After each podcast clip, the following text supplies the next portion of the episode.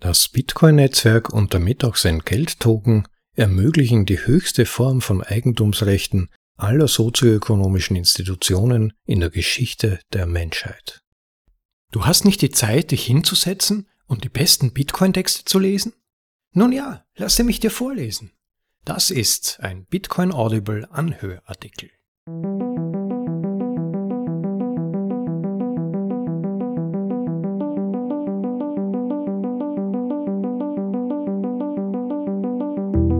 Hallo allerseits. Willkommen bei einer weiteren Folge der Bitcoin Audibles, den besten Artikeln aus dem Bitcoin Space für euch in deutsche Sprache übersetzt, zum bequemen Anhören für unterwegs oder daheim.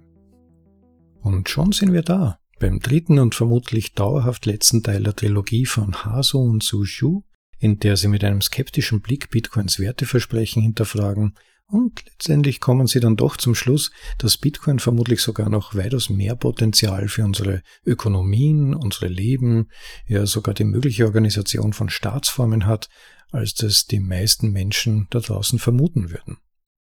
Und wie schon in den ersten beiden Teilen bringen sie ihre Punkte relativ prägnant und ohne viele Umschweife vor. Insofern hat man beim Lesen oder Anhören ihrer drei Texte die Möglichkeit, innerhalb relativ kurzer Zeit eine ganze Menge von Gedankenanstößen zu erhalten. Ich habe sie vom ersten Augenblick, als ich sie las, inspirierend gefunden und hoffe, sie haben den gleichen Effekt auf euch. Und damit genug vorausgeschickt und wir hüpfen direkt hinein in Bitcoin und das Versprechen unabhängiger Eigentumsrechte. Aus der Trilogie Ein Modell für Bitcoin-Skeptiker Teil 3 Originaltitel Unpacking Bitcoin Social Contract von Sushu und Hasu im zweiten Teil haben wir gezeigt, inwiefern Bitcoin eine neuartige soziale und wirtschaftliche Institution ist. Aber die Frage bleibt, wer wird es nutzen? Gibt es einen Platz für Bitcoin unter anderen Institutionen und wenn ja, wo ist er? Ist Bitcoin nur ein schrecklich ineffizienter Konkurrent von PayPal und Visa, wie die Medien dich glauben machen möchten, oder etwas mehr? Um Bitcoins Platz auf der Landkarte verglichen mit anderen Institutionen zu finden, lasst uns zunächst einmal verstehen, warum die Menschheit überhaupt soziale Institutionen aufgebaut hat. Menschen skalieren nicht. Sicher, wir können lernen, aber wir können unser Gehirn und unseren Körper nicht aufrüsten, so wie wir Festplatten und Prozessoren in unseren Computern und Maschinen aufrüsten können. Tatsächlich sind unsere körperlichen und geistigen Fähigkeiten praktisch unverändert geblieben, seit wir als Jäger und Sammler die Erde durchstreift haben. Stattdessen skalieren wir durch Kooperation. Alle wissenschaftlichen Durchbrüche, alle Zugewinne in Produktivität und Wohlstand sind auf unsere Fähigkeit zur Zusammenarbeit zurückzuführen. Kooperation hat ein Skalierungsproblem. Aber weil unsere Welt von Grund auf unsicher ist, fällt uns die Zusammenarbeit nicht leicht. Wir verwenden enorme Anstrengungen darauf, vorherzusagen, wie andere Menschen auf unsere Handlungen reagieren werden und ob diese Handlungen uns negativ beeinflussen könnten.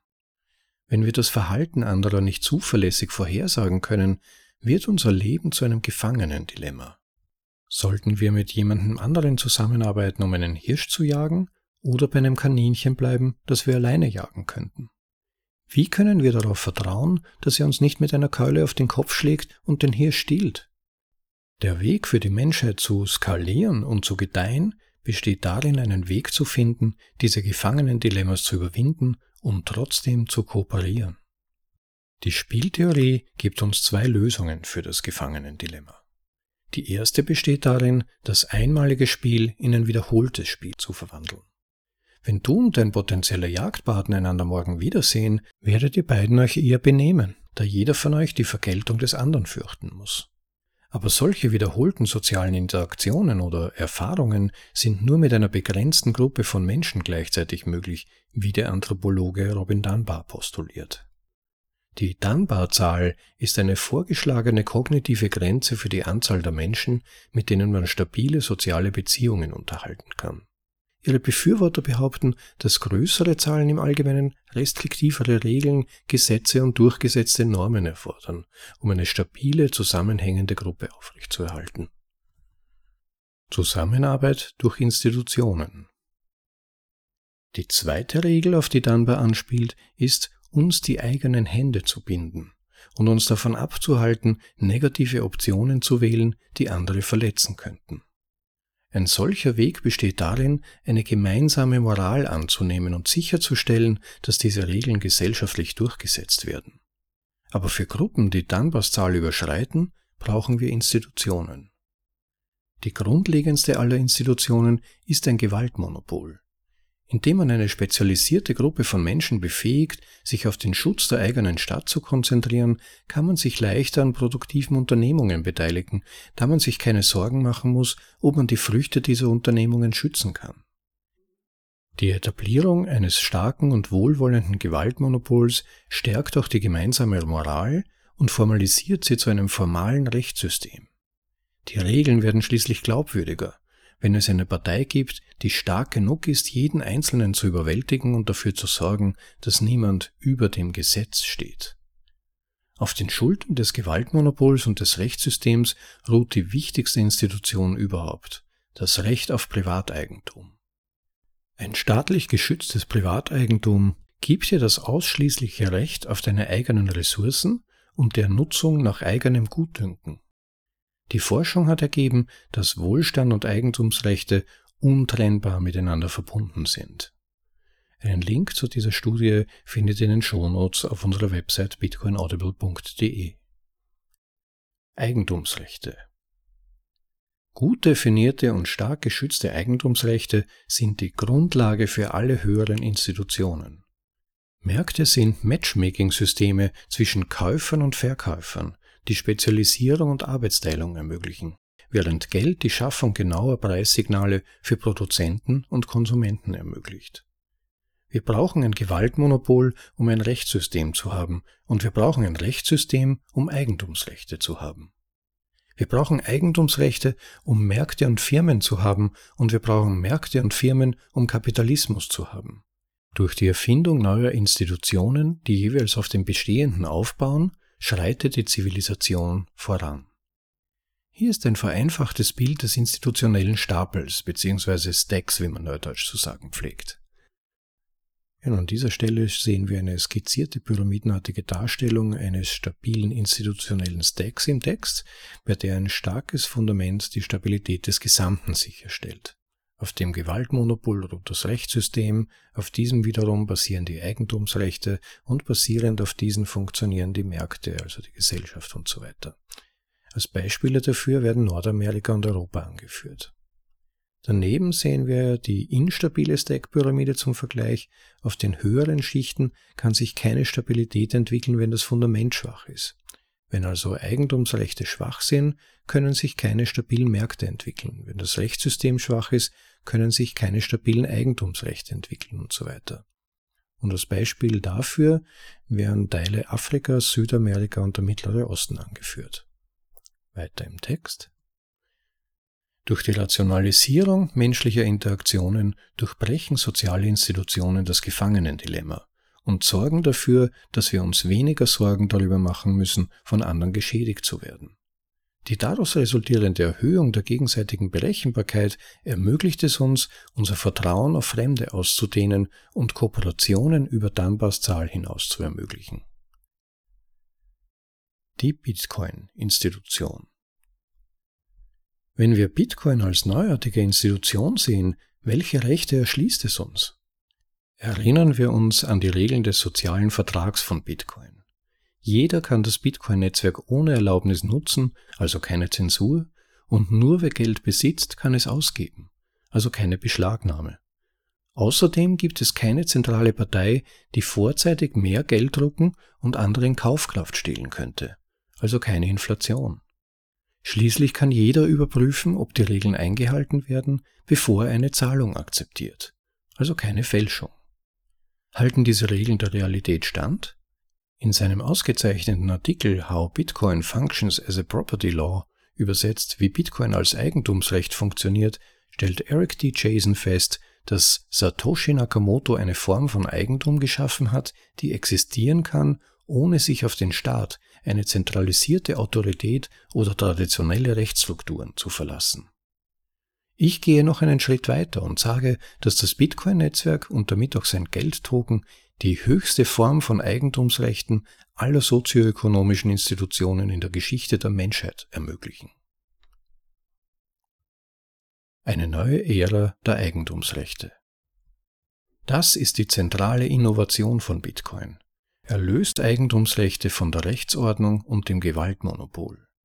Zum ersten Mal können wir Eigentum haben, das nicht von einer lokalen Behörde zur Durchsetzung und zum Schutz abhängig ist. Er ist einfach zu verbergen, zu verteidigen, zu teilen, zu verschieben und zu verifizieren. Und das alles ganz von dir alleine, was dir ein Höchstmaß an persönlicher Souveränität gewährt. Eigentumsrechte hingen früher fest von anderen Schichten des Stapels, also Stacks sozialer Institutionen ab, insbesondere dem Gewaltmonopol und dem Rechtssystem.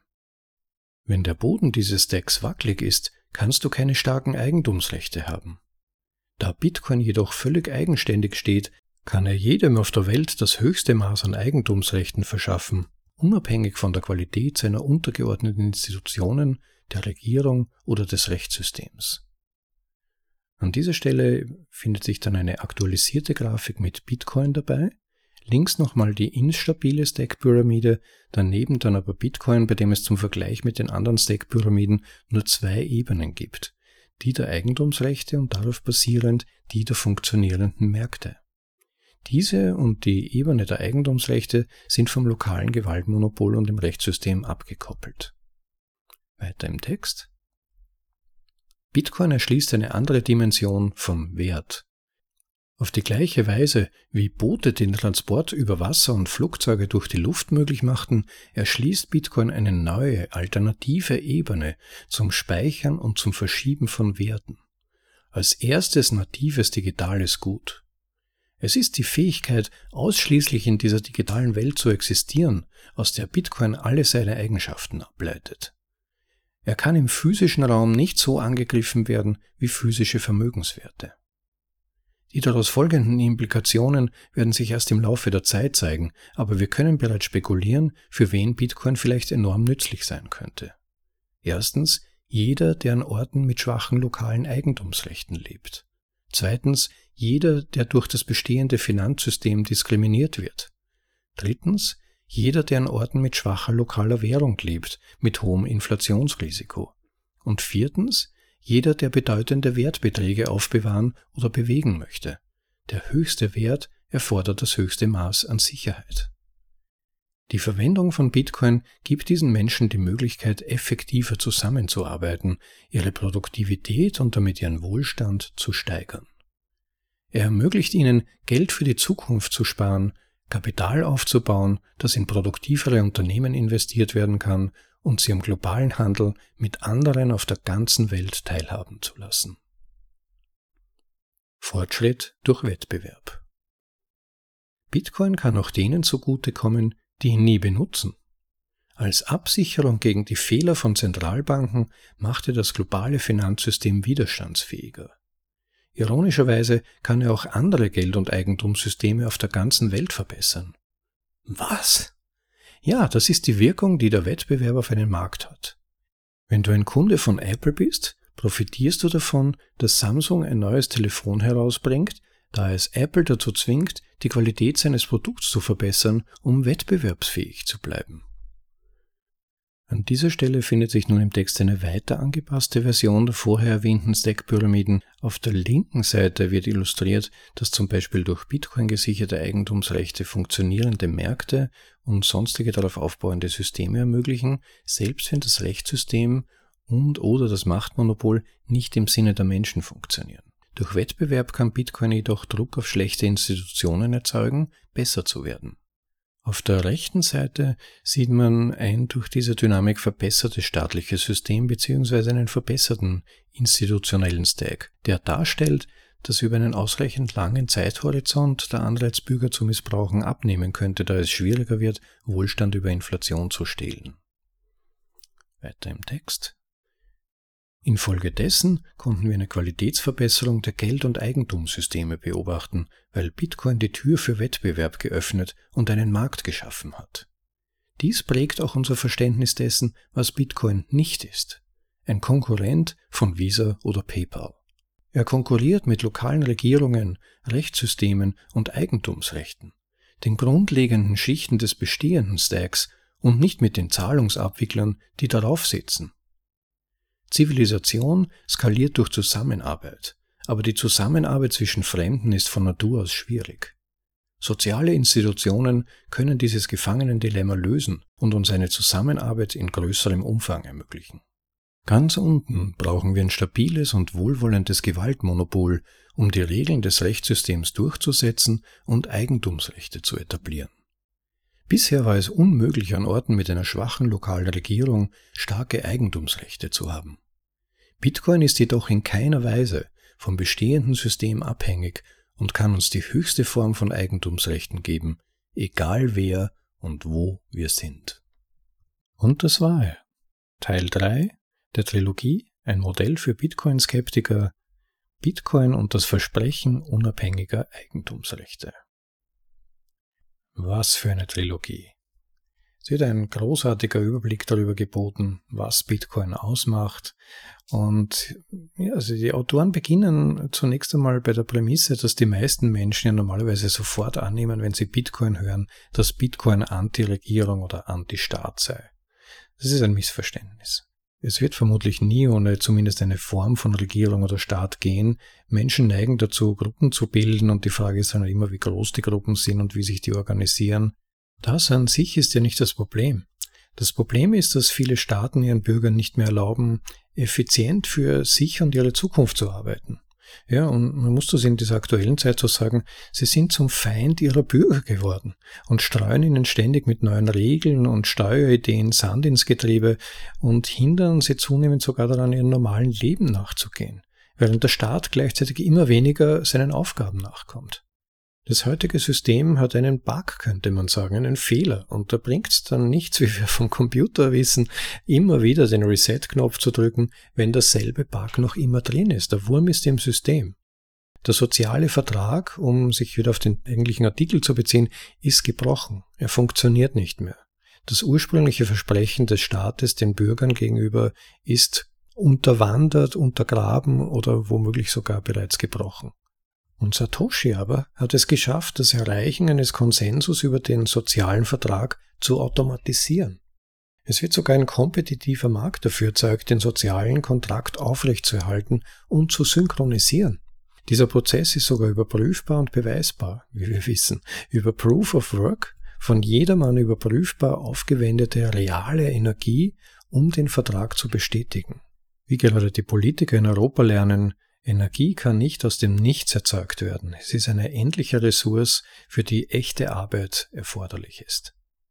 Und weil Proof of Work letztendlich immer nur die Einhaltung der Regeln überprüft und sich aber der soziale Vertrag nicht ändert, mit anderen Worten, ähm, die Leute sagen ja nicht plötzlich, lasst uns doch 21 Millionen Bitcoin produzieren, bleibt der eigentliche Vertrag immer gleich, die Regeln bleiben gleich. Nicht so wie beim existierenden institutionellen Stack, wie das der Artikel so schön nennt, bei dem Regierungen Schritt für Schritt in winzigen Trippelschritten ständig neue Regeln, ständig neue Steuern einführen und man dann irgendwann aufwacht und sich fragt, wofür man denn eigentlich noch arbeitet, sondern die Regeln bleiben immer gleich. Erstens kann nicht konfisziert werden, zweitens zensurresistent, drittens keine Inflation und viertens jeder kann die Regeln verifizieren.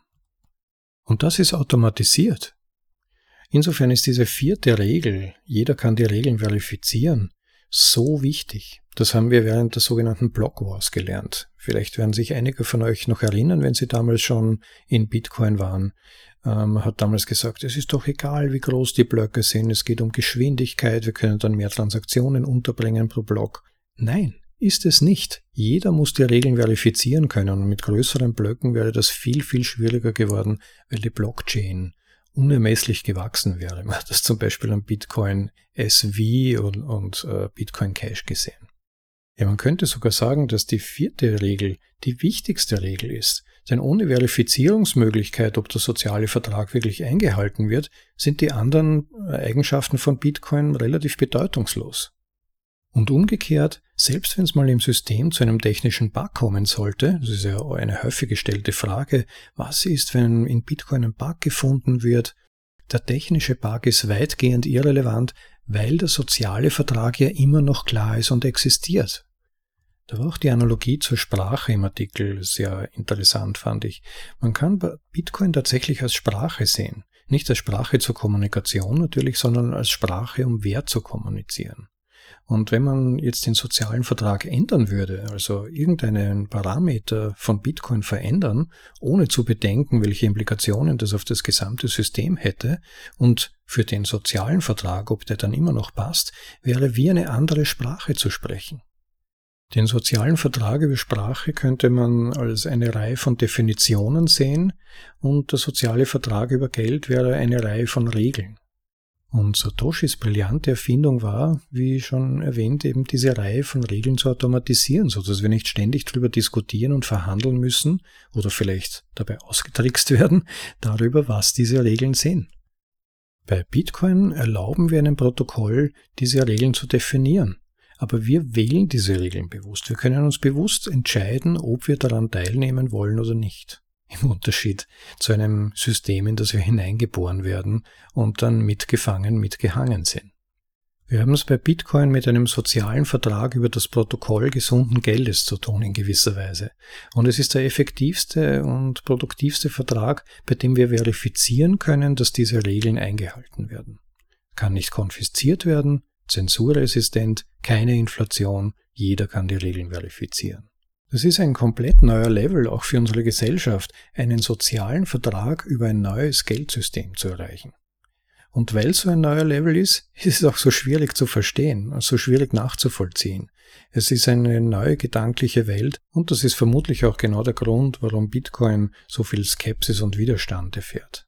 Es ist vermutlich auch der Grund, warum es diesen ganzen Kosmos an anderen sogenannten Kryptoprojekten gibt, die meinen, etwas Ähnliches, nur natürlich noch besser zu entwickeln, bei denen man aber schon eigentlich an der schier Projektidee merkt, dass sie überhaupt nicht realisiert haben oder vielleicht auch bewusst ignorieren, worum es bei Bitcoin eigentlich geht und was Bitcoin als Sicherung eines völlig neuen und stabilen sozialen Vertrages anbietet.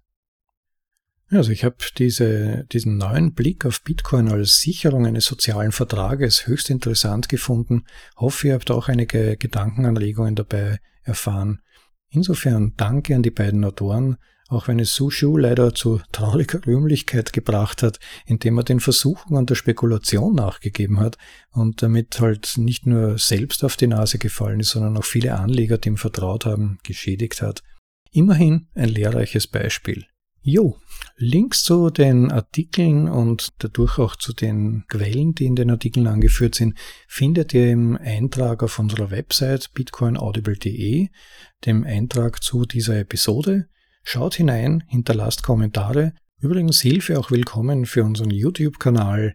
Wer ihm folgen würde, würde uns sehr helfen, damit er ein bisschen leichter gefunden werden kann. Die Suche ist noch ein wenig kompliziert. bitcoinaudible.de mit ein bisschen Glück findet ihr ihn, dann bitte folgen, wäre ganz super. Äh, oder auch folgen auf anchor.fm, wo der Hauptpodcast zu finden ist, auf Spotify oder Apple Podcasts. Und besucht unsere Website, hinterlasst Kommentare, Ideen zu den Artikeln, Anregungen für diesen Podcast. All das würde mich sehr freuen und äh, schön zu sehen immer wieder, wenn es Response gibt. Last but not least, teilt die Anhörtexte mit Freunden oder in euren Gruppen. Es wäre wirklich ganz nett und es gibt so viel Material, das noch nicht bekannt ist im Bitcoin Space, so viele tollen Artikel. Ich bemühe mich insbesondere auch englischsprachige Artikel der deutschsprachigen Community verfügbar zu machen. Also wenn ihr oft vorgelesene Texte stößt, die euch interessieren, die euch gefallen, inspirieren, teilt sie mit Freunden in euren Gruppen. Das wäre super. Also dann, genug für heute. Habt noch einen super Tag, genießt das Leben. Ciao, higher up.